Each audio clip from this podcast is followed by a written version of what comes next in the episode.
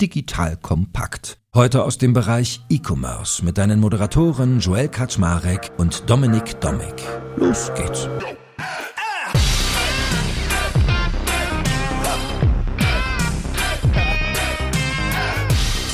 Hallo Leute, mein Name ist Joel Kaczmarek.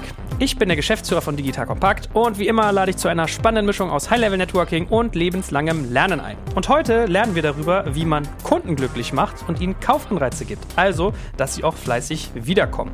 Genauer gesagt werden wir über Loyalty, Cashback und Rabattportale sprechen. Und ich denke mal, da haben wir eine der besten Mischungen, die man haben kann. Nämlich einerseits mein eigentlich wie immer hier vertretener kongenialer Partner, der liebe Dominik Domik von Payback. Kennt ihr alle im Bereich Loyalty.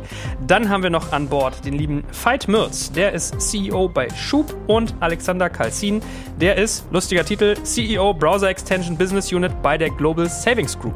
Wenn ich es richtig auf dem Schirm habe, Schub und Global Savings Group auch mittlerweile zusammengeführt. Also der eine hat den anderen übernommen. Und äh, mir brennen schon ganz viele Fragen unter den Nägeln zu euren unterschiedlichen Modellen. Aber erstmal herzlich willkommen, schön, dass ihr alle da seid. Hallo. Danke für die Einladung. Hallo, danke. Vielleicht legen wir mal eine Basis als allererstes, weil uns wird immer wieder der Begriff Affiliate Marketing, glaube ich, hier begleiten. Und der ist eine relativ wichtige Basis für das, was ihr eigentlich alle tut. Also in unterschiedlichen Ausrichtungen. Auch bei Payback gibt es Affiliate, weiß ich. Veit, du bist ja da, glaube ich, sehr versiert. Magst du mal in einem kurzen Abriss kurz erklären, was das so ist? Und dann starten wir mal in die eigentlichen Modelle rein. Gerne. Also, Affiliate Marketing oder Partner Marketing ist ein Online-Vertriebsmodell. Das heißt, auf der einen Seite gibt es halt den Advertiser. Das kann ein Hersteller sein, ein Händler oder auch ein Subscription-Anbieter wie HelloFresh, der zahlt im Prinzip dem Werbetreibenden, auch genannt Publisher, kann Spiegel sein, Spiegel Online, Schub, ein Gutschein-Publisher, Provision für die Erbringung von diesen Werbedienstleistungen. Und um die Transaktion zu erfassen, sind sogenannte Tracking-Lösungen zwischengeschaltet, also entweder Inhouse-Lösungen beim Advertiser selbst mit entsprechenden Technologieanbietern oder eben Public Affiliate Networks. Und die Provision kann variabel sein. Es kann CPL, CPC oder auch CPO sein. Im Fall von einem Cashback-Anbieter ist es der CPO. Das heißt, im Prinzip wird eine Provision fällig auf den Nettopreis, nachdem die Ware vollständig bezahlt ist und die Rückgabefrist abgelaufen ist. Also ein komplett risikofreies Unterfangen für den Advertiser auf Performance-Basis. Gut. Dominik, heute ist ja wirklich Hardcore-Heimspiel für dich. Also geht ja um dein Thema eigentlich. Loyalty, Kunden binden. Wie verortest du euch denn zu den beiden anderen Kollegen? Also was sind so die Unterschiede? Wir müssen ja mal Landkarte sukzessive aufmachen. Loyalty, Cashback, Rabattportale. Ja, also die anderen Mitspielenden sind ja in dem gleichen Heimspiel unterwegs. Also das ist natürlich, merken wir schon an der ähnlichen Technologie oder an der gleichen Technologie, was den Affiliate-Bereich angeht dass das große Ähnlichkeiten hat. Du meinst in Bezug auf andere Themen, über die wir vielleicht ja, ja, genau. mal reden, aber heute ist das, ist das in dem Sinne, sind wir da ja alle aus einem, zumindest im Teilbereich, ein sehr ähnlichen Segment. Das, was uns als Payback natürlich im Grunde vielleicht im Wesentlichen unterscheidet, ist, dass wir uns immer als handelskaufbegleitendes Loyalitätssystem verstehen, egal in welchem Kanal. Ja, das heißt also, du hast bei uns ja die Mischung von stationärem Einkauf bei der Rewe, bei, bei DM oder dem Tanken bei Aral und so weiter, bis hin dann zum, zum Online-Kauf bei einem eBay oder einem Official-Partner von uns. Und insofern haben wir eine sehr breite Abdeckung des Konsumverhaltens per se. Und der nächste Punkt ist, dass wir halt in einer Loyalty-Währung, also in einem Loyalty Incentivierung mit Punkten sozusagen da drin agieren und nicht mit Cashback oder Reduktion oder dergleichen, sondern dass ich eben Punkte bekomme und diese Punkte beim nächsten Einkauf auch wieder über die unterschiedlichen Kanäle hinweg einsetzen kann. Das heißt, ich kann meine Punkte, die ich im Online-Einkauf bekommen habe, durchaus am nächsten Tag in der Drogerie bei DM einlösen ähm, oder bei uns im Premium-Shop einlösen und so weiter. Das heißt also, das ist ein bisschen breiter oder sehr viel breiter in der Kanalwahl und es hat diese Loyalitäts- Punkte als Incentive, als, als wesentliches Element. Und da sind wahrscheinlich an den zwei Stellen sind die größten Unterschiede. Vielleicht wollt ihr beide nochmal abgrenzen oder anders definieren. Nee, also nicht anders. Ich glaube, ich stimme den meisten sehr zu. Ich glaube, das ist ganz spannend bei uns als Global Savings Group, da wir viele verschiedene Modelle haben. Zum Beispiel, wenn ich jetzt von dem Modell ausgehe, was ich so ein bisschen verantworte, vor allem auf UK bezogen, haben wir auch das Punktethema. Das heißt, das Punkte als äh, Content in dem Sinne, dem wir auch dem User geben. Das heißt, anstatt mit Cashback als harte Währung haben wir auch ein Punktesystem eingeführt da. Das heißt, ich glaube, da schließt sich. Ich würde da online, offline ist natürlich ein großes Thema. Da unterscheidet sich sicher einiges. Wir sind im Offline-Bereich natürlich bisschen eher in UK auch vertreten mit so In-Store Coupon-Codes und so weiter, mit QR-Codes, aber natürlich viel, viel, viel geringer als jetzt ein Payback natürlich. Und ich meine, wir haben uns heute darauf verständigt, dass wir hier Sportsmänner sind und mehr über die Sache reden als unsere Modelle. Aber betrachtet ihr euch gegenseitig trotzdem alle als Wettbewerber? Also kämpft ihr um die gleichen Kunden? Oder ist ein Kunde vielleicht auch bei mehreren von euch? Also ich, ich bin mir sicher, dass der Kunde bei mehreren Plattformen agiert. Letztendlich geht es darum, irgendwie für den Online-Kauf in unserem Fall von, von Schub belohnt zu werden. Und dafür bieten wir die entsprechende Plattform um halt diese Cash Rewards quasi abzubilden. Ja, ich glaube, die Währung ist halt eine andere. Eine sind halt eher Punkte, so wie bei Alex, äh, jetzt auch bei Pouch äh, oder bei, bei Payback. Aber im Prinzip sind es, glaube ich, schon ähnliche Motive, die da auf Konsumentenseite zum Tragen kommen. Es gibt einen Aspekt, der ist ganz interessant, den wir in Marktforschung immer wieder sehen, den wir natürlich für uns irgendwo wichtig finden. Und das ist die Universalität. Ja, also das geht bei der Kundenkarte vor 20 Jahren schon los. Und das ist im Digitalen natürlich auch nicht so gewaltig anders. Also wie viel individuelle Programme. Die gibt es ja auch nochmal von Händlerseite. Das ist ja zum Beispiel das, was wir alle nicht machen, wie wir jetzt hier heute in diesem Spiel zusammensetzen, wo ein Händler für sich selber sein Loyalty oder Cashback oder Vergünstigung oder dergleichen Programm betreibt. Das ist natürlich häufig bei den Kunden, also wir sehen das, wir über, über 30 Millionen Kunden in Deutschland, wenn du die fragst, dann sagen sie dir im Wesentlichen, dass ich das universell einsetzen kann und nicht dort noch einen Account habe, dort noch eine Spezialisierung, da noch eine Karte, dort noch einen, Zugang, ein Passwort oder was auch immer. Das ist das, was mich interessiert. Das ist bei Apps das, was da Relevant Set heißt. Und deswegen glaube ich, dass das total richtig ist. Wir werden in größeren Teilen Überschneidungen haben, so wie wir hier sitzen. Was wir bei uns immer, immer wichtig finden, ist, dass wir so universell und breit aufgestellt sein wollen, wie irgendwie möglich. Das ist vielleicht ein Aspekt, der sich da nochmal ergänzt. Ja, aber ich finde das ist sehr, sehr spannend, das Universelle, weil ich glaube, wir kommen ja alle aus einer Richtung, wo wir Werbetreibende sind. Ich glaube, das vereint uns, wo wir den User versuchen, auf verschiedenen Ebenen auch irgendwo zu beeinflussen und mitzunehmen im Kaufzyklus. Und ich glaube, da werden die Modelle über die Zeit einander näher kommen, automatisch, weil man muss sich weiterentwickeln und sei es offline, online, sei es innerhalb des äh, Customer Journey am Ende des Tages. Wir werden da alle verschiedene Punkte angreifen und ich glaube, da werden die Modelle einfach über die Zeit immer, immer näher kommen, so länger die Zeit geht. Ich glaube, das sehen wir jetzt schon auch mit unserer anderen Konkurrenz, nicht hier sitzt. Gut, vertiefen wir nochmal euer Cashback-Thema. Also Loyalty haben wir ja, glaube ich, auch schon viel bei uns behandelt bei Digital Kompakt insgesamt. Also ich weiß, ich habe mit André Bajorat mal eine ganze Folge gemacht mit Dominik und sind das Modell eingetaucht. Die sei hier auch nochmal empfohlen. Und glaube, als Deep Dive hat man dich auch schon mal. Also der Kern ist ja relativ klar, kennen viele Leute. Jetzt, Veit, erklär mir doch vielleicht auch nochmal den Faktor Cashback für einen geneigten, nicht so versierten Handelsnutzer hier. Ja, gerne. Also ja, Schub oder Igral als Cashback-Anbieter sind in erster Linie Marketing-Plattformen. Wir bieten halt Zugang zu aktuell zwei Millionen registrierten Nutzern. Wir bekommen von den angeschlossenen Partnern, sind rund 2000, eine Provision und geben die dann zum größten Teil an die Schub oder auch IGRA-Nutzer, die auch zu GSG gehören, als Cashback-Bonus weiter.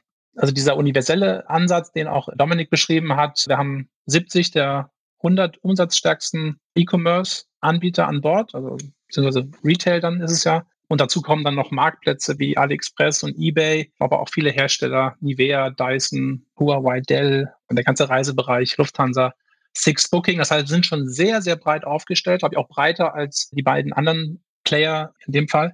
Und ja, wir sind im Prinzip ein sehr performanter Marketingkanal, wie ich schon gesagt habe, auf reiner Performance-Basis. Also sehen uns da auch ein bisschen als, als Alternative zu, zu GAFA, was Kundenakquisition angeht, aber was auch Engagement angeht. Also Cashback hilft, Warenkörbe zu erhöhen und Cashback erhöht die Kauffrequenz.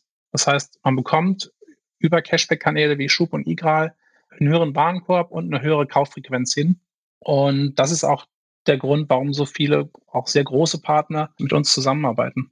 Heißt das, ich kann euch, wenn ich das erste Mal zu einem Kunden, also einem Händler gehe, über euch einkaufen und kriege ein Cashback oder jedes Mal, wenn ich euch quasi als Tunnel nutze? Du bekommst jedes Mal über Schub einen Cashback-Bonus. Ausgenommen sind natürlich Subscription-Modelle, wo du nur beim ersten Mal was bekommst. Also so ein klassisch Telco-Vertrag, Vodafone, Telekom. Da bekommst du natürlich nicht mit jeder Rechnung einen Cashback-Bonus, sondern tatsächlich nur, wenn du den dann für zwei Jahre abschließt. Aber ansonsten ist auch für uns eine wichtige Voraussetzung für die Anbindung, listen wir nur Partner, die sowohl Neukunden als auch Bestandskunden vergüten.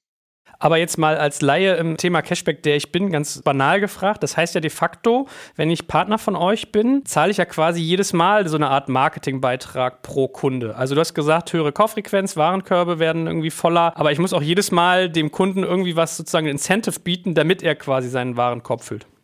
Ja, das ist richtig. Da gibt es auch häufig Abstufungen dass natürlich Advertiser sagen, mir ist ein Neukunde mehr wert als ein Bestandskunde und dann entsprechend die Cashback-Rate auch so wählt, also unterschiedlich nach Neukunde und Bestandskunde. Aber die Alternative wäre ja bei GAFA irgendwie Retargeting, also bei Google oder, oder Facebook Retargeting-Kampagnen zu schalten, die ja ähnlich hohe Kosten haben und möglicherweise noch einen höheren Streuverlust. Also so gesehen ist es auch dieser Engagement-Faktor, also der quasi die, die Kauffrequenz stimuliert, nicht zu unterschätzen, auch um Kunden bei der Stange zu halten für Advertiser.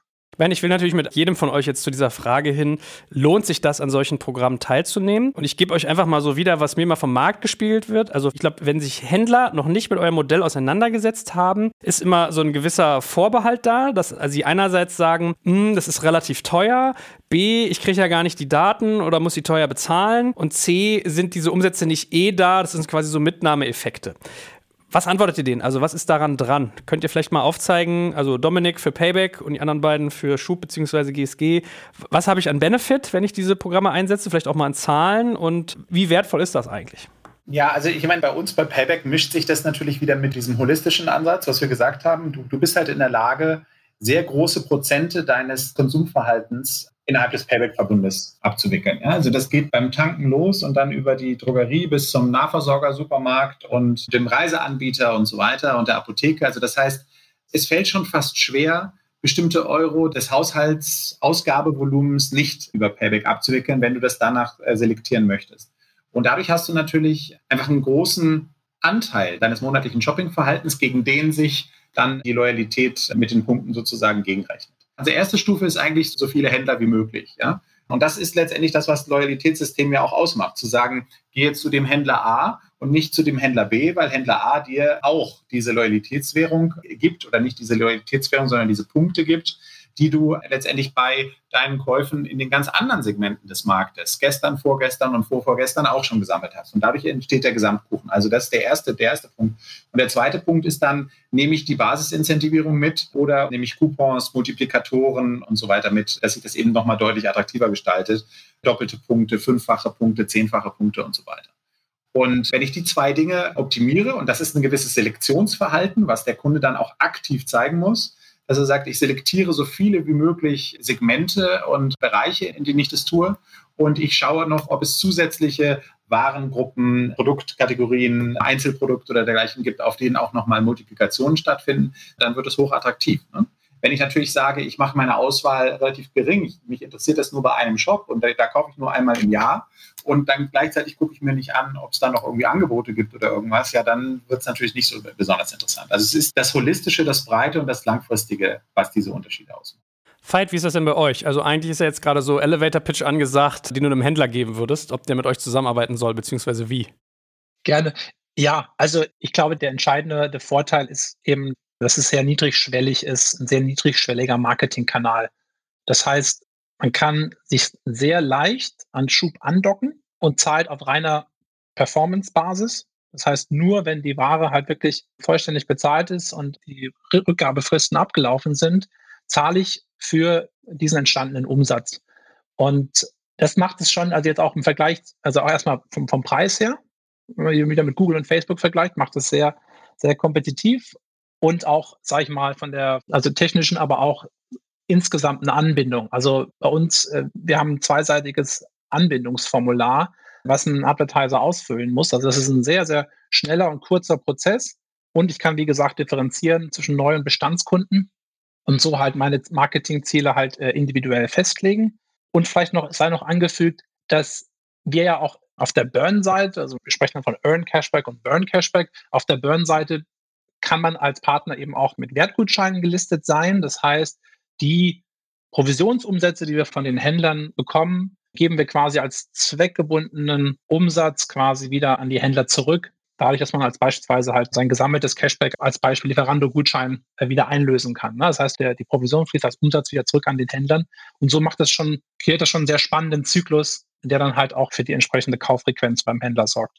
Könnt ihr mal Zahlen nennen? Also, Veit, du hast ja zum Beispiel gesagt, größere Warenkörbe, häufigere Frequenz.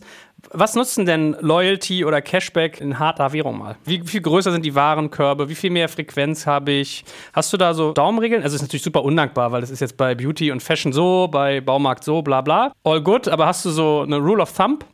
Also es ist wirklich super schwierig, weil wir halt so viele verschiedene Verticals halt abbilden mit unterschiedlichen Kauffrequenzen. Natürlich haben wir auch ne, die, die, Deutsche Telekom und, und, und Vodafone, wo du halt einfach nur alle zwei Jahre wechseln kannst überhaupt. Aber natürlich im Retail-Bereich, was ein wichtiger Bereich ist, 20 bis 30 Prozent Retail, so mal ins Blau geschossen, höherer Warenkorb, würde ich jetzt mal so als Zahl einloggen.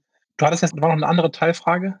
Nee, es war im Prinzip das. Ich überlege gerade, ob wir euch das sonst nochmal allen dreien einfacher machen, dass wir es vielleicht ein bisschen abstrakter fassen, dass wir mal über die Nachhaltigkeit der Kunden reden. Also ich glaube, bei Payback mit 33 Millionen ist irgendwie klar, das ist ein breites Bevölkerungsbild, aber wie ist es bei euch, wenn ihr sagt, zwei Millionen Nutzer, die auf 2000 Partner raufgehen? Man hat ja immer Angst, wenn man jetzt so in, auch in Richtung Gutscheinportale zum Beispiel denkt, dass Cashback so ein Thema sein könnte, dass das eher so die Sparfüchse sind. Also die Frage für mich ist, wie wertvoll sind denn eigentlich die Nutzer, die man über euch bezieht? Ja, einfach, das, einfach der Umstand, dass so viele große Partner mit sehr, sehr großen und smarten BI-Teams sich halt sehr genau anschauen, was wir tun und halt immer noch an Bord sind, weil wir halt ihre Marketingziele erfüllen. Ich glaube, das ist schon irgendwie, also Nachweis genug, ne, wenn so große Partner mit ja halt sehr smarte Kohortenanalyse machen, halt sehen, dass es für sie funktioniert. Ich glaube, es ist halt, also auch jetzt so in Bereichen, wo eine sehr hohe Vergleichbarkeit vorherrscht, also gerade Produkte, die sich sehr leicht kategorisieren lassen, jetzt mal so Consumer Electronics als Beispiel und wo sich auch die Player, Amazon, Mediamarkt, Saturn, Galaxus, wie sie alle heißen, halt ständig gegenseitig crawlen und auslesen, kannst du, glaube ich, mit dem Cashback-Bonus, das gilt natürlich für einen Gutschein auch und Payback-Punkte auch, aber schon dann so den entscheidenden Kaufimpuls setzen. Ah, ich glaube, man darf auch nicht vergessen, dass im Zuge von DGSVO, glaube ich, viele Advertiser auch so ein bisschen die Kundenbeziehungen halt verloren haben. Also sprich Newsletter, Opt-in etc. Und wir halt mit unserer großen Community dann, glaube ich, schon mit diesen Cashback-Boni gezielt halt die Kunden wieder reaktivieren können für die Advertiser. Ich glaube schon, dass das in dem Kontext dann auch sehr wertvoll ist für die Advertiser. Gut, jetzt fangen wir uns mal weiter durch. Alex, dich müssen wir jetzt noch ein bisschen an Bord holen. Wenn ich hier lese, du bist CEO für Browser Extensions, also vielleicht hat sich der Titel schon wieder geändert seit Podcastplanung zur Aufnahme, you never know. Ich hätte ja eigentlich gedacht, dass die tot sind. Also gibt es die noch, beziehungsweise was tut sich da eigentlich? Gute Frage. Ja, ist natürlich ein äh, ganz netter interner Titel, den wir auch nach außen benutzen. Das hat auch ein bisschen mit der Firmenstruktur zu tun, dass wir in verschiedene Business Units, die sozusagen als eigenständige Firmen agieren können, aufgeteilt sind. Und ja, das Browser Extension Thema ist ein Thema ist ein sehr lebendiges Thema, würde ich sagen. So lebendig wahrscheinlich wie noch nie, vor allem mit der Akquisition von Honey durch PayPal in den USA, was ja so ein 4 Milliarden Deal war, der, glaube ich, so einer der größten Deals in der Affiliate-Geschichte, würde ich mal meinen, war. Und ja, da tut sich absolut sehr viel und äh, momentan verantworte ich das innerhalb der GSG, das ganze Browser Extension Thema mit vor allem Bezug auf Pouch, unserer eigenen Brand, wo wir gerade in UK unterwegs sind. Und da geht es auch um Gutscheine und Loyalty. Und sag mal, wenn, wenn, du das gerade sagst, mit Browser Extension jetzt wertiger denn je oder attraktiver denn je, oder du hast noch was anderes gesagt, ich habe das Wort vergessen. lebendiger denn je. Lebendiger, lebendiger. Weil die Frage war, ob es tot ist. Ja, richtig, richtig. Und äh, ehrlich gesagt, das war ja auch schon mehrfach tot gesungen. Interessiert mich auch mal. Siehst du da eine Mindset oder eine Technologie Grund dahinter oder warum wird es gerade wieder wärmer? Ich glaube, also man muss es ein bisschen differenziert betrachten, vor allem auch, wenn man aus dem deutschen Markt kommt. Deutschland war immer ein sehr schwieriges Thema, was Browser-Extensions angeht, auch was die ganze Datennummer angeht. Und ich glaube, da wurde auch sehr viel Erde verbrannt in Vergangenheit, wenn man so an Toolbar-Geschichten aus früheren Zeiten denkt. Du meinst die AOL-Toolbar? Ich meine so Sachen, genau. es sieht jedoch, wenn man mal ja, in die USA schaut, wenn man auch nach UK schaut, schaut es auch anders aus und war auch die letzten paar Jahre wirklich anders. Die sind da wirklich sehr, sehr stark gewachsen.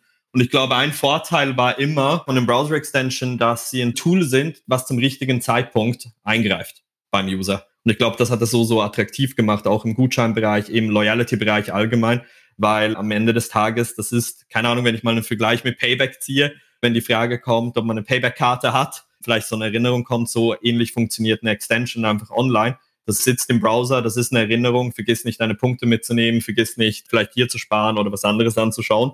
Und somit ist es auch ein sehr attraktives Tool für die Advertiser, weil man natürlich innerhalb der Journey auch nochmals einen User ansprechen kann und auch vor allem Shops, die vielleicht noch nicht so groß sind, noch nicht technologisch so avanciert sind, auch dabei helfen kann, trotzdem eine starke Kundenkommunikation zu haben, auch während der Journey. Und das ist schon sehr interessant. Und wenn man dann wieder auf die Frage zurückkommt, lohnt es sich oder nicht, muss man da eben auch wirklich sehr genau auf den Advertiser schauen. Was ist die Zielsetzung beim Advertiser? Und dann kann man natürlich mit den verschiedenen Modellen auch dementsprechend angreifen. Und was würdest du da im Moment äh, technologisch sagen zu der ja immer stärkeren Verschiebung? Die ist ja schon keine Verschiebung mehr, sondern zu dem Siegeszug der Mobilisierung in Bezug auf den Nutzungskanal. Da ist natürlich eine Toolbar oder eine Browser-Extension auch aus dem letzten Jahrhundert. Wie, wie wäre da die Sicht drauf? Ja, die, die Sicht ist relativ einfach. Wer war es? Safari vor ein paar Tagen released, dass sie komplett Mobile Journey mit Browser Extensions machen, das heißt Mobile und iPad, also und Tablet am Ende des Tages. Das heißt, die Extension und die Dynamik der Extensions findet jetzt kompletten Einzug ins Mobile. Das heißt, ich glaube, wir sehen erst den Anfang von Extensions, die bis jetzt ja nur Desktop waren, was aber sehr interessant war, vor allem während jetzt der Pandemiezeit, wo die meisten immer vor dem Rechner saßen, mehr als je zuvor. Und da sind die, keine Ahnung, 30 bis 50 Prozent je nach Markt Desktop immer noch sehr, sehr interessant und auch sehr hohe Warenkörbe am Ende des Tages. Gewisse Entscheidungen, wissen wir alle, trifft man lieber am PC als vielleicht auf dem, ja, auf dem mobilen Endgerät. Aber wir sehen auch da einen klaren Shift Richtung Mobile, auch in der ganzen Browser-Nummer. Da wird sehr viel passieren und jetzt kamen eben auch schon die ersten Releases raus.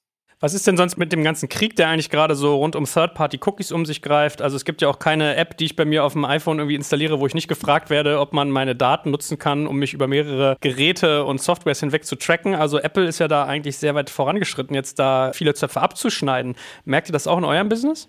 Mit Sicherheit. Also es gilt schon, die Nutzer darauf zu sensibilisieren, dass es notwendig ist, gerade jetzt beim Cashback-Thema eben die Cookies und das Tracking zu aktivieren, weil sonst halt im Prinzip die Zuordnung zum Nutzer nicht stattfinden kann. Also die Allokierung des Cashback-Bonuses. Wenn man ganz abstrakt draufschaut, dann ist ja tatsächlich im Rahmen der, also ganz anders angefangen, die DSGVO hat mir persönlich meinen Browser-Experience versaut äh, und dazu geführt, dass Internet wesentlich weniger Spaß macht als vorher, was diese Zustimmungsdimension angeht. Ja, ansonsten finde ich das großartig, ja, dass wir das reglementieren, äh, sortieren, aufklären und so weiter, ist alles super. Nur, man, ich finde, man darf nicht das Kind mit dem Bade ausschütten, was dann die User Experience angeht. Und wenn jeder Seitenaufruf zu 59 überall zustimmen, Reflexen führen muss, damit ich damit irgendwie umgehen kann, dann ist das jetzt nicht unbedingt besser geworden. Das ist meine persönliche Meinung. Ja. Umgekehrt oder gar nicht umgekehrt, sondern ergänzend dazu, wir haben natürlich gerade in Deutschland, wenn man sich den Advertising-Markt anguckt, einen Markt, der sehr auf genau diese Geschäftsmodelle setzt, ne? die mit Cookies und dann angeknüpften Datengeschäften, Targeting, Advertising, Reichweiten verknüpft und so weiter. Die Amerikaner haben ja viel mehr Geschäfte, die tatsächlich accountbasiert sind. Ja? Die Facebooks, Googles, Apples und so weiter dieser Welt, die ja den Kunden schon alleine über den Account identifiziert haben und ihn nicht über den zugesteckten Keks identifizieren müssen, häufig. Ja? Und interessanterweise sind wir wahrscheinlich mit Payback eins der wenigen in der Hinsicht ähnlichen Systeme, weil wir auch accountbasiert agieren, ja. Und dadurch ist diese Cookie-Thematik und was am Markt passiert für uns vielleicht sogar ein bisschen anders bewertet. Es gibt ja viele Stimmen im Markt, die gesagt haben, als es losgegangen ist, leider öffnen wir damit Tür und Tor amerikanischen Systemen, die vielleicht sogar mit den Daten nicht so restriktiv und vernünftig umgehen, wie das sich im deutschen Markt eh etabliert hatte, weil du eigentlich einen Vorteil für die accountbasierten Systeme schaffst. Es ist sicher richtig, absolut. Ich glaube, was für uns spannend ist, die jetzt rein im Affiliate sozusagen und auch sehr cookie-basiertes Tracking eigentlich auch brauchen. Ich meine, es tut sich auch auf der Tracking-Seite einiges, vor allem wenn es darum jetzt geht, wenn man die größten Shops anschaut, ist genauso wichtig für die zu wissen, wo was herkommt. Am Ende des Tages passiert da auch momentan sehr viel. Ich meine, wir hoffen darauf, dass die Entwicklung schnell genug geht. Aber natürlich spüren wir hier und da kleine Verluste, aber nicht in dem Ausmaß, was vielleicht andere erwartet hätten momentan. Oder Veit? Nein, nein. Also genau, wie ich schon gesagt habe, man muss die Nutzer halt an Bord holen, educaten quasi, was es bedeutet und dann verstehen die es aber auch und verhalten sich entsprechend, weil sie natürlich, natürlich ihren Cashback-Bonus erhalten wollen. Ne? Vielleicht könnt ihr mir nochmal helfen, so die letzte Achse zuzumachen, Rabattportale. Also sowas wie MyDeals, Sparwelt, dass wir einfach mal die Landkarte voll haben. Also wir haben jetzt Loyalty und Cashback als eins. Wie verortet ihr euch im Vergleich zu Rabattportalen? Also der Gedanke ist ja vermutlich ähnlich. Man kriegt irgendwie Provision von einem Händler dafür, dass man ihm Kunden bringt, mit dem Unterschied, dass ich nicht Geld zurückkriege, sondern vielleicht dieses zurückgekriegte Geld schon eingepreist ist, dass der Wert günstiger ist, den ich dort beziehe. Was seht ihr als Unterschiede? Sind die nochmal härter mit euch im Wettbewerb als jetzt irgendwie so ein Loyalty-Anbieter? Vielleicht könnt ihr mich da mal ein Stück abholen? Das ist ganz unterschiedlich. Also wie gesagt, es gibt ja da auch wieder so viele verschiedene Modelle, die so unterschiedlich agieren, sei es jetzt auch Deal-Blogs in einem Sinne. Ich glaube, MyDeal ist einfach eine sehr große Community, unfassbar stark und nicht nur rein Rabatt getrieben, sondern es geht auch sehr viel um Austausch innerhalb der Community. Aber am Ende des Tages ja, zu einem Teil natürlich Konkurrenten, weil wir mit denselben Händlern zusammenarbeiten. Aber ich glaube auch da wieder geht es sehr viel darum, was ist die Zielsetzung des Händlers und was wollen sie mit den verschiedenen Modellen erreichen. Und ich sehe alles eigentlich als eigenständiger Marketingkanal. Und da muss auch sehr viel vom Händler getrieben sein. Am Ende des Tages, was wollen die erreichen und wie können wir ihnen dabei helfen? Dominik, du bist ja sonst jemand, der immer sehr stark in Richtung Plattformisierung denkt bei unseren sonstigen E-Commerce-Themen. Wie ist das denn bei dem Thema Loyalty, Cashback, Rabatt? Also alles, was Kundenbindung angeht und Kunden aktiv halten. Hat man da auch Plattformpotenziale in den unterschiedlichen Segmenten?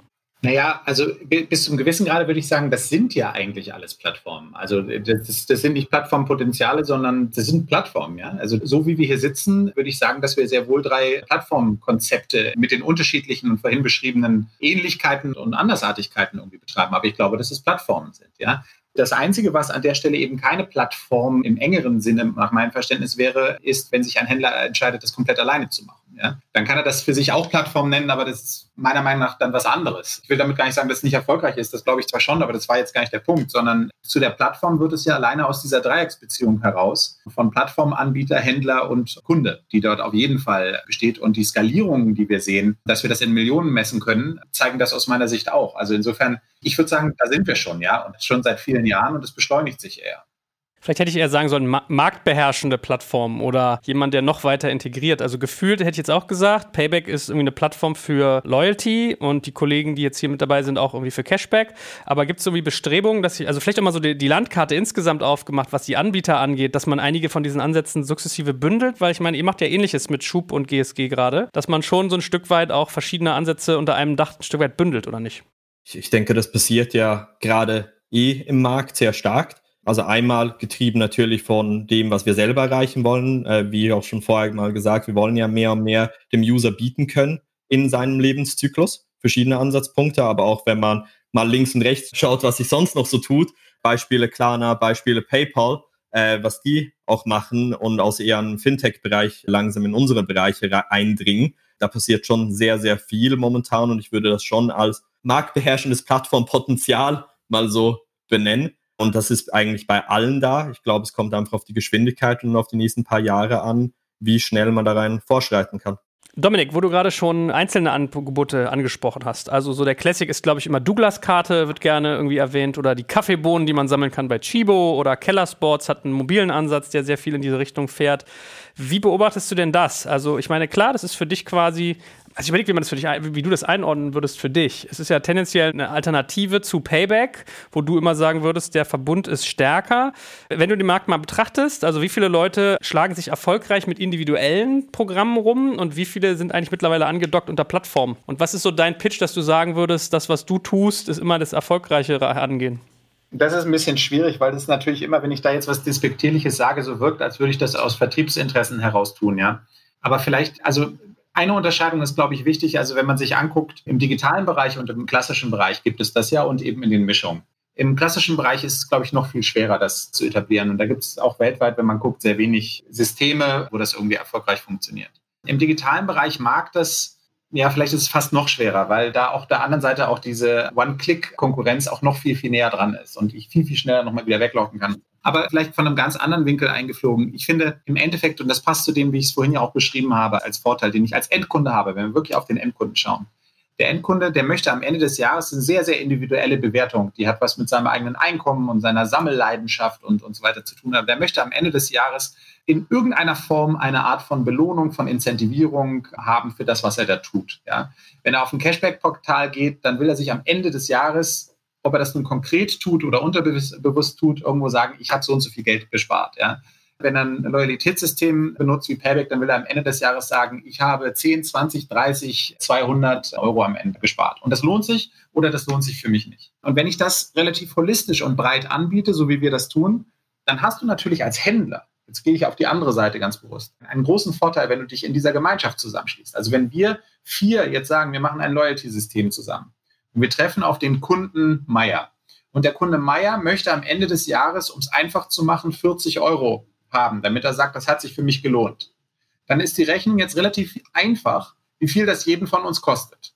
Wenn ich das alleine mache, dann ist die Rechnung auch einfach, wie viel das jeden von uns kostet. Oder jeden von uns, der dann einer ist. Ja? Nämlich in dem einen Fall 10 Euro, in dem anderen Fall 40 Euro. Ist jetzt total abstrakt und viel zu grob. Aber im Grunde ist es natürlich wirklich so, wenn ich einen gewissen Zusammenschluss irgendwo bilde, dann addieren sich Attraktivitäten. Und genau das Gleiche passiert ja auch bei einem Cashbacker in ähnlicher Form. Da gehe ich dann drei, vier, fünf Mal für die unterschiedlichsten Produkte hin und dadurch addieren sich die Vorteile, die ich habe. Wenn ich aber nur ein Händler bin, dann muss ich schon sehr hohe Warenkörbe haben oder sehr hohe Frequenzen und es sehr, sehr gut machen und möglichst alles davon, dass ich mir das alleine leisten möchte, genügend Attraktivität am Ende einer bestimmten Zeitperiode so einem Endkunden irgendwo geleistet zu haben. Und da ist es einfach sehr, sehr naheliegend, wenn man jetzt nur dieses Beispiel sich anguckt, dass es im Zusammenschluss im wahrsten Sinne des Wortes besser funktioniert und günstiger ist. Und das lässt die ganzen anderen Vorteile weg von, dass die Reichweiten sich einfacher aufbauen, dass ich, dass ich besser targeten kann, weil ich andere Datengrundströme habe, dass, wie ich vorhin gesagt habe, diese Relevant Set Logik von wie viel Keycards, Kundenkarten, Accounts und so weiter möchte ich denn haben, das lässt es alles aus. Es ist einfach nur auf der ersten Ebene geht die Rechnung meiner Meinung nach meistens schon nicht auf. Und das ist der Grund dafür, warum viele dieser individuell entwickelten Programme entweder zu teuer sind für den Händler und er sie sich dann langfristig gar nicht leisten kann. Das ist am Anfang, das kann ich, also ich kann ja jeden Kunden dazu bringen, dass er irgendwas macht, aber die Frage ist, auf wie viel Marge verzichte ich als Händler? Oder dass sie viel zu wenig Wert für den Endkunden stiften und er dann im Endeffekt merkt, da habe ich die ganze Zeit irgendwelche Dinge getan und aber das lohnt sich doch gar nicht. Ja, da kommt doch für mich gar nicht genug Vorteil rüber. Und ich glaube, irgendwo dazwischen liegt halt äh, die Wahrheit und die trifft man halt zusammen in einem Verbund viel einfacher oder mit einer Plattform, wo ich mehrere Partner aggregierend anbieten kann, auch einfacher, als wenn das jemand als Einzelkämpfer versucht. Lass uns doch vielleicht auch mal ein, zwei Sätze über Online versus Offline noch reden, weil an und für sich, ich glaube, ein Payback ist ja auch sehr stark mit dem Gedanken gestartet, dass man Offline-Warenkörbe, die man sonst nicht einem Haushalt oder einem Menschen, einem Account zuweisen könnte, irgendwie trackbar gemacht hat. Also, dass man sagen konnte, alles klar, wir sind jetzt hier, wie du gesagt hast, Account-basiert, beziehungsweise ihr seid, glaube ich, sogar kartenbasiert in eurer Logik, wenn ich mich nicht täusche, ne? Das war ja so ein Stück weit, wo man herkam. So, und gefühlt sowas wie Schub und äh, GSG hätte ich jetzt eigentlich sehr, also ist ja naheliegenderweise sehr online-lastig. Das heißt, mich würde so ein Stück weit interessieren, wie haben sich diese beiden Sphären mittlerweile eigentlich verheiratet? Also Dominik, du kannst ja mal ein Stück weit erzählen, wie ihr versucht, eure ursprünglich mal stationär geprägte Sphäre Richtung Web, beziehungsweise ja viel, viel stärker jetzt eigentlich noch Richtung Mobile, bis hin zur Mobile Wallet zu transferieren. Und Veit und Alex, was bei euch quasi so der Offline-Angang sein kann, wenn man sonst eigentlich eher im Sinne der Browser-Extension denkt oder des Cashbacks. Also es gibt aktuell keine Pläne, in den Bereich ähm, offline reinzugehen. Ich glaube, es ist bei Payback auf jeden Fall anders. Sie kommen ursprünglich aus der Offline-Welt und ich glaube auch, das Thema App ist ja auch mehrfach gefallen. Schon auch ein sehr, sehr starker Treiber ist für den, für den Offline-Bereich. Also das, man stellt sich nur vor, der Papa oder die Mama mit der Payback-App bei DM oder Rewe. Ich glaube, dass das halt dann zwar kein Digitalumsatz ist, aber natürlich den Offline-Umsatz von den beiden Händlern halt schon ordentlich treibt. Kann ich mir gut vorstellen.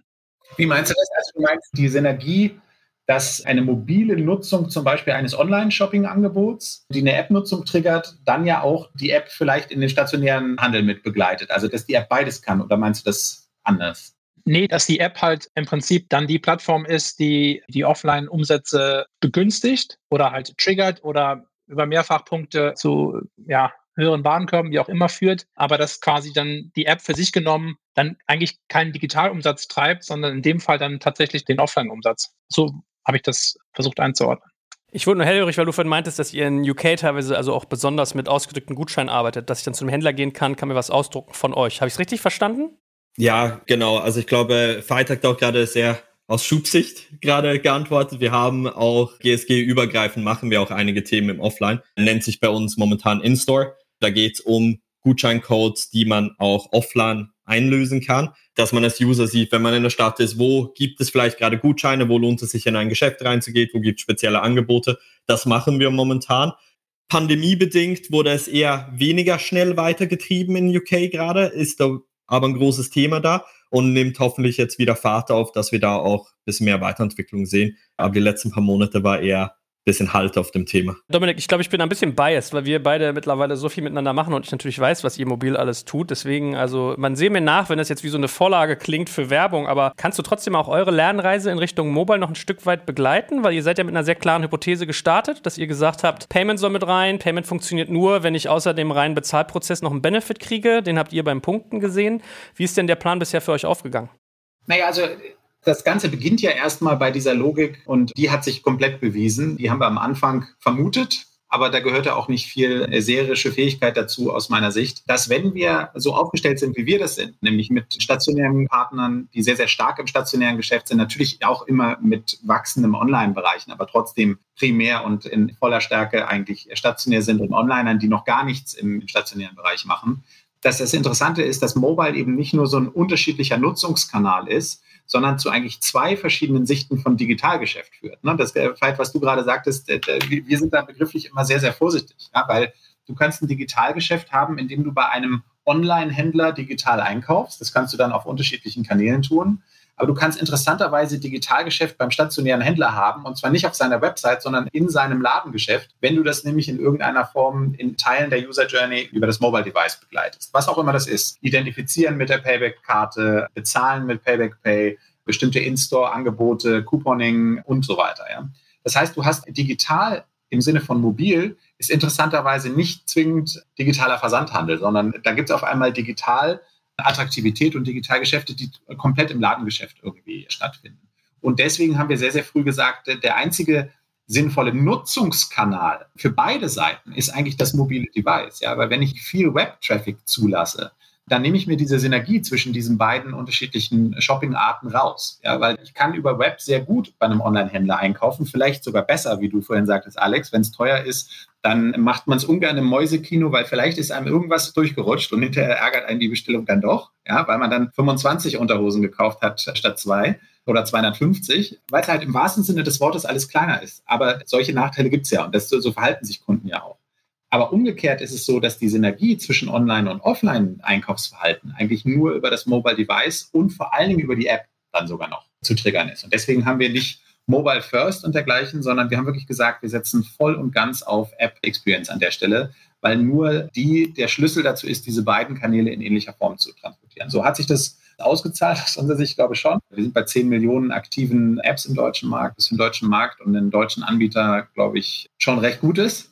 Darüber kommen dann meist die Amerikaner mit sehr leistungsfähigen Systemen, aber für ein deutsches System ist das, glaube ich, sehr, sehr gut. Und ich glaube, dass die Reise noch bei weitem nicht zu Ende ist. Und wenn ich gerade heute gesehen habe, was in Amerika jetzt sich verstärkt mit immer mehr Services eben auch noch in das mobile Device integrieren, bis hin zur ID-Card und Führerscheinen und so weiter, davon sind wir in Europa wahrscheinlich weit entfernt. Aber ich glaube, dass das dieser Begleiter, den eine solche App auslösen kann, dass das sich immer weiter verstärken wird. Und insofern zu deiner Frage, ja, haben wir gedacht, dass das so passiert, hat uns fast überrascht, wie gut das so äh, passiert ist und stützt und zeigt sich auch zahlenmäßig so. Und ich glaube, der Challenge, den wir alle miteinander haben, egal ob ich ein einzelner Händler bin oder so, wie wir jetzt in diesem Gespräch hier miteinander sitzen, ist, dass wir immer eine gewisse, jetzt habe ich deine Frage von vorhin sprechdenkend gerade verstanden, eine gewisse Gefährdung eigentlich aus den Plattformen im Sinne von Betriebssystemen haben. Ja, also wir haben sehr, sehr häufig, wenn wir so strategische Gespräche führen, ziehen wir diese Gleichnisse zu dem, was so passiert ist mit WinZip und irgendwelchen CD-Brennprogrammen und so weiter. Du hast immer eine gewisse Zeit, wo eine bestimmte Software von jedem gekauft wird. Jeder von uns hatte irgendwann mal Nero Burning ROM, jeder von uns hatte irgendwann mal WinZip auf dem Rechner und man wusste, wenn man einen Rechner hat, dann muss ich diese drei, vier, fünf Softwareprogramme kaufen, damit der Rechner überhaupt sinnvoll anzuwenden ist. Ja? Und jeder kannte diese Firmen und diese Programme und dann macht es über Nacht, bupp, und es gibt genau diese Funktionalität am Anfang mittelgut und irgendwann genauso gut im Betriebssystem integriert. Und keiner kauft das mehr. Ja? Weil du es einfach nicht brauchst, weil es im Betriebssystem integriert ist. Und das Gleiche kann einem natürlich auch in Bezug auf Zahlung, in Bezug auf Loyalitätsfunktionalitäten, in Bezug auf Shopping und so weiter, kann einem das natürlich aus den Betriebssystemen herausblühen. Deswegen ist, glaube ich, jeder Händler eigentlich gefordert, eher auf solche äh, miteinander gemeinsamen Plattformen Alternativangebote zu setzen, die sich in der gemeinsamen Stärke etablieren gegenüber einer Betriebssystem-Challenge. Also ich glaube, der Fehler ist, wenn ich mir als Händler digitalen Wettbewerb innerhalb meines Marktsegments vorstelle. So sind wir ja die letzten 50 Jahre geprägt. Wenn ich mir Wettbewerb angucke, dann gucke ich auf meine Wettbewerbe. Wenn ich ein Schuhgeschäft habe, gucke ich auf andere Schuhhändler. Das Interessante ist, dass der wesentliche digitale Wettbewerber over time das Betriebssystem ist. Und auf den gucke ich nicht. Weil der, der Schuhhändler, um in dem Beispiel jetzt zu bleiben, sich, glaube ich, nicht mit Google oder Apple in irgendeiner Form wettbewerblich vergleicht. Ist aber mittelfristig sein Wettbewerber. Und das ist eigentlich das Interessante, was passiert. Und ich glaube, da sind wir alle gefordert, tatsächlich Plattformen zu bilden, die eine Plattformattraktivität oberhalb der Betriebssysteme noch ausloben kann. Und die Chance, dass du das schaffen kannst, die liegt darin, dass du spezifischer agieren kannst. Du kannst dich besser darauf einstellen, als das Betriebssystem das irgendwann alles tun muss und mit Sicherheit nicht der beste Schuhhändler werden wird. Alex, was ist denn so deine Haltung dazu? Auch wie seht ihr Mobile? Er hat ja dann Punkt. Absolut. Also ich glaube, wir würden da nicht widersprechen, dass äh, ein Mobile Device dabei zu haben und am Checkout, egal ob offline oder online zu nutzen, äh, seine Vorteile hat. Und ich glaube, das ist auch der Punkt, den ich zuvor angesprochen habe mit dem Thema Fintech. Das ist eine Entwicklung, die wir sehen, die wir im Loyalty-Bereich natürlich sehr stark sehen, aber auch im ganzen Spar, Gutschein, egal in welchem Segment momentan sehen, dass sehr, sehr viel sich da tut.